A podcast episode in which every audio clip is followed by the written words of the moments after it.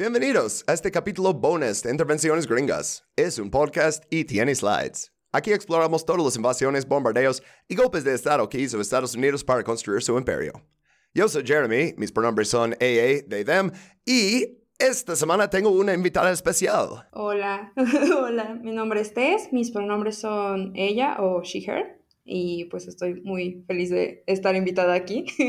Y aunque uh, Tess no quiere presentarse así como todo, uh, es un historiador uh, de la UNAM, entonces sabe de historia mexicana y este, eso es lo que estamos hablando hoy. Ah, pero recuerden, panda, esto es un capítulo bonus, entonces solo tenemos unos 10 minutos gratis y el resto estará en patreon.com, Intervenciones Gringos Podcast. Pero Oye, cuando empezamos este podcast prometimos que no íbamos a hacer ningún capítulo bonus sobre Latinoamérica porque toda la idea es que la información sobre lo que pasó en Latinoamérica debe ser gratis y que vamos a financiar el podcast hablando de principalmente cosas que pasaron dentro de Estados Unidos. Pues eh, hoy estamos justo en la línea entre hablar de Latinoamérica y hablar de Estados Unidos. En la frontera. Ajá, ay. Yo iba a hacer ese mismo chiste malo. Mira, qué bueno Sí, qué bueno que tenemos la, la misma coordinación porque pues sí, literalmente estamos en la frontera de México, Estados Unidos, así que ahí va. esas cosas por unos 200 metros pasaron dentro de Estados Unidos, pero bueno, uh, lo pusimos como nombre al capítulo El motín fronterizo. Pero la mayoría de las fuentes en inglés lo llaman los bath riots, que son como motines en el baño. No me gusta ese nombre y les voy a explicar por qué. Porque suena a que les querían bañar, como, oh, tiene que tomar un baño y hicieron un motín. Y mm, los baños que los agentes fronterizos daban a los mexicanos no eran con agüita, con jabón, como ping-pong. No, eran con queroseno. Queroseno, o sea, con petróleo, eh, de la manera más gringoman que puedes hacerlo. Ah, pero luego con Zyklon B. Y tal vez estás diciendo, Ciclón B, como el holocausto. Sí, exactamente el mismo. Uh, de hecho, vamos a ver más tarde en el capítulo, los nazis se inspiraron en la seguridad fronteriza de los gringos. Pero si eso vino después. La historia de hoy va a ser bastante corta, la verdad, aunque sí, vamos a alargarlo hablando de la revolución y la frontera, etc. Pero la historia de hoy del motín se centra en dos días en enero de 1917. Y por los que están viendo los slides y conocen un poquito de inglés, no se preocupen, los vamos a traducir, pero las mujeres mexicanas uh, lideraron un movimiento de protesta y cerró por completo el flujo de tráfico entre los dos países. Lo cual es decir mucho porque eh, justamente, eh, bueno, si ahora hay mucho flujo en la frontera, pues antes no es como que lo hubiera menos, y menos en estas épocas eh, revolucionarias con todo el relajo que hay con Pancho Villa. no me voy a meter mucho con Pancho Villa, pero sí, hay mucha gente, hay mucha gente que está trabajando y hay mucha gente que está cruzando y hay muchos líos en la frontera, para variar. Sí, o sea, eh, y vamos a hablar como en el siguiente slide sobre cómo era la frontera desde antes, o sea, desde que pusieron esa frontera después de la guerra, ¿no? Pero ah, primero quiero ya como hablar un poquito de ese encabezado del periódico que puso ahí, es el El Paso Times en 1917, y la traducción, ah, a ver, Tess, ¿quieres leer el primer parte aquí? Una amazona de pelo castaño en el puente de la calle Santa Fe lidera un levantamiento femenino.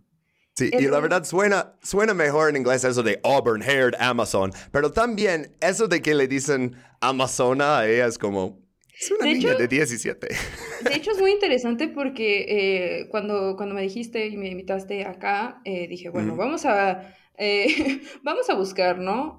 Eh, porque pues justo, ¿no? Como bien dijiste, eh, tengo formación en historia y dije, bueno, quiero ver también el lado mexicano, ¿no? O sea, creo que ese podría, dije, bueno, ese creo que podría ser mi gran aporte aquí.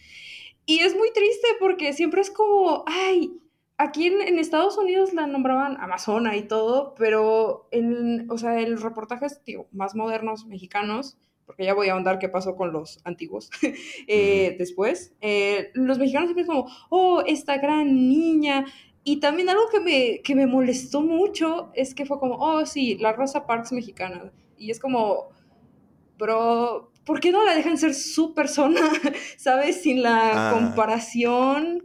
Pero, pero bueno, no sorprende. O sea, este tipo de comparaciones son, son típicas en esto y, y, suena horrible igual. Sí, no, vamos a ver, o sea, cómo ambos lados de la frontera las tratan.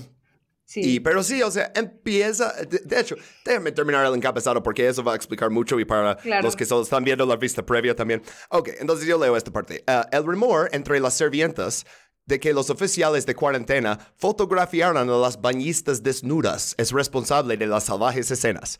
Un rumor que, por cierto, resultó ser cierto. Les hicieron desnudar, les tomaron fotos y luego les pegaron en bares. Entonces, pues, obviamente, uh, gente va a tener problemas con eso, ¿no? O sea, olvídate del queroseno, olvídate del ciclo en B. E, es, es, es, como revenge porn, pero estilo hace 100 años, ¿no? Sí, y, y, peor porque, o sea, bueno, yo, yo como lo veo es como, bueno, muchas de esas mujeres, o sea, tomando en cuenta como los estándares de prudencia y todo eso eh, de la época, muchas de esas mujeres son casadas o están por eh. casarse. Entonces es como, está muy mal visto. O sea, digo, yo no digo que esté bien ahora en nuestros estándares, ¿no? Pero claro, para ellas era, era una carga extra muy horrible en ese tiempo. Sí. Sí. Ah, ok. Ah, dos partecitas más y seguimos. Un jornalero sin suerte confunde el carácter de la manifestación, grita ¡Viva Vía! y su carrera termina rápidamente por las vallas de la caballería carancista. o sea, esto es en plena revolución mexicana. Y la otra cosa que quiero incluir es, los tranvías son incautados y detenidos durante horas, y los conductores y motoristas, uno de ellos con un ojo morado, son escoltados de regreso al paso. Entonces dice, ok, nadie terminó muerto, pero pararon los tranvías. Y yo leyendo eso, ¿había tranvías entre Juárez y El Paso? Y pues resulta que sí, y resulta que, no para adelantarme, pero básicamente este incidente es lo que terminó eso para siempre. Entonces, sí. ahora que tenemos que formarnos en el sol para cruzar la frontera, nunca lo he hecho en Ciudad Juárez, lo he hecho en uh, Tijuana para cruzar a San Isidro. Y sí, ay, uh, la manera de que te formas y, y, ah, y esto que yo tengo el pasaporte correcto para cruzar esa frontera, ¿no? Pero... Tú tienes el, el pasecito. Sí, yo nunca lo he cruzado, pero, o sea, sí me ha tocado verlo, tengo familia que ha cruzado y sí, no es muy bonito, o sea no. Está muy militarizado. Ah, pero, ok, vamos a hablar de eso. De hecho, queremos hablar de la frontera y obviamente las fronteras cambian constantemente. En el caso de Estados Unidos y México, si quieren escuchar capítulo 1 de temporada 1 de Intervenciones Gringas Podcast, es literal la primera cosa que hablamos. O sea, la, la, guerra, Tratado de Guadalupe Hidalgo, la compra de Gadsden, la frontera actual. Pero Básicamente después de eso era como una línea en una mapa, o sea, la frontera permaneció abierta durante la mayor parte de eso. O sea, sí había controles, sí había demarcaciones, pero no era con eh, cámaras y drones y agentes era como federales. El estándar de ahorita que estamos acostumbrados, que casi, casi, o sea, te sale un robot ahí a vigilarte. Eh, no, de hecho era muy, era relativamente fácil cruzar. De, eh, a lo largo de la historia mexicana, digo, antes como de estos controles ya más estrictos, eh, hay muchos personajes que cruzaron fácilmente la frontera huyendo pues justamente no de todo, todo el desmadre que fue el siglo XIX en México. Entonces, sí, eh, a mí me tocó mucho de chiquita porque pues justo, ¿no? Yo, yo sabía todo este tema de la frontera, eh, leer eso y era como, bro, ¿cómo cruzaban? Y bueno, claro, ¿no? O sea, ya ahora sabemos Pero aparte, eso es antes de eh, la llegada de muchos colonos blancos, o sea, sí. gente se fue a California luego, luego para buscar oro, pero la gente en ambos lados de la frontera era mexicana. Entonces, ibas de Ciudad Juárez a El Paso y haz de cuenta que pasas a, no sé, un restaurante. La persona ahí que te atiende va a ser mexicana, te van a atender en español. O sea, sabes, como si tienes que cambiar las monedas y así. Pero de hecho, tengo una cita aquí ah, de alguien que se llama Mike Romo. Ah, era un residente de El Paso y dice: A ver, ¿te lo quieres leer o yo lo leo? Viniendo de Juárez, nunca te pedían ninguna identificación. No te pedían nada. De hecho, no había más que un anciano y estaba medio dormido en una caja de jabón allá atrás. Podías ir y regresar y nunca nadie te molestaba. Podías traer lo que quisieras y nunca te decían nada. O sea, cruzas, hay un viejito ahí, te saluda, le dices buenas tardes, señor. Te dice buenas tardes. Buenas, joven. Punto. Sí, es muy chistoso. Pues dos cosas cambiaron, o sea, muchas cosas cambiaron, ¿no? Pero dos importantes. Y uno ya que mencionamos, Pancho Villa. Eh, y la verdad, no soy el mejor con agendas porque vamos a hacer un capítulo normal sobre uh, Pancho Villa y la expresión de Pershing.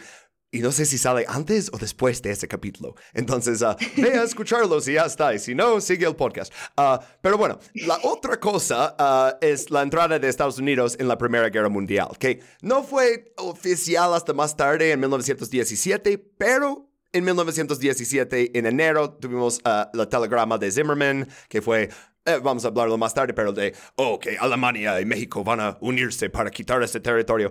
Otra cosa que está pasando, y Tessia lo mencionó un poquito, el nativismo, la eugenesia, la ciencia racial. Sí. En toda esta serie que hacemos de guerras bananeras, eso es algo que están haciendo en todas estas otras partes. Entonces, obviamente lo van a hacer también en México. Ah, y pusieron un ah, proyecto de ley y luego se convirtió en ley, uh, presentado en el Congreso en 1916 y convertido en ley al siguiente año y se llamaba la Ley de Inmigración o la ley de la zona prohibida asiática. Porque... Qué lindo nombre. Sí. Y antes tenían uh, the Chinese Exclusion Act, eso fue como para agregar a eso. Uh, pero entonces era, ya no queremos ciertos tipos de migrantes, no queremos flojos, no queremos uh, enfermos, no queremos prostitutas o apostadores. Y, y cómo deciden si eres de esas cosas. Ah, principalmente de piel. raza, sí, raza y también cómo vienes vestido, eh, eh, cuánto dinero traes, si puedes hablar inglés o no. O sea, el, el, colorismo siempre es el principio, pero no es el fin de eso, ¿no? Pero sí, en, en, de hecho, en cual, es, uh -huh. eh, yo quisiera agregar rápido eh, que no, estos baños no eran como para todos, ¿no? O sea, Ajá. eran eh, a discreción de la gente. Y obviamente, ¿cuál es esa discreción? Pues justo esto que señalas, ¿no? O sea, el tema del colorismo. A ver, es morenito, no es morenito, se ve, se ve bonito, no se ve bonito, se ve eh, de la, o sea, de, de buena clase o no de buena Pero, clase. Si eres una mujer, entonces, y si eres una mujer bonita, como supongo que era Carmelita Torres, no encontramos foto, entonces No. dicen, ah, sí, eres sospechosa porque quieren tomarte una foto desnuda también.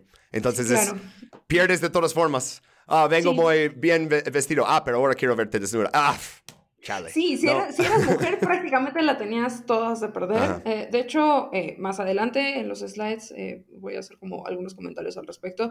Pero pues sí, o sea, las mujeres por, una, por, una, por esta cuestión de los roles de género les iba peor, porque pues, o sea, una de dos, mira, si bien te va, pues solo acabas encuerada y con tu foto en algún bar de mala muerte de la frontera.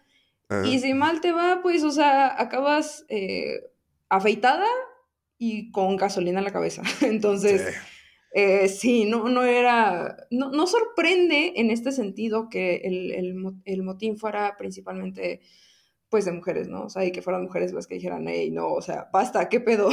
Entonces, para terminar este slide, antes de que sea demasiado para el intro, ah, nomás vamos a como resumir todo eso. Empezando 1917, hay más xenofobia, ya es ley la xenofobia con las nuevas leyes de inmigración. Carmelita Torres llega, dice, no, no voy a, este, no voy a pasar por estos baños de queróseno.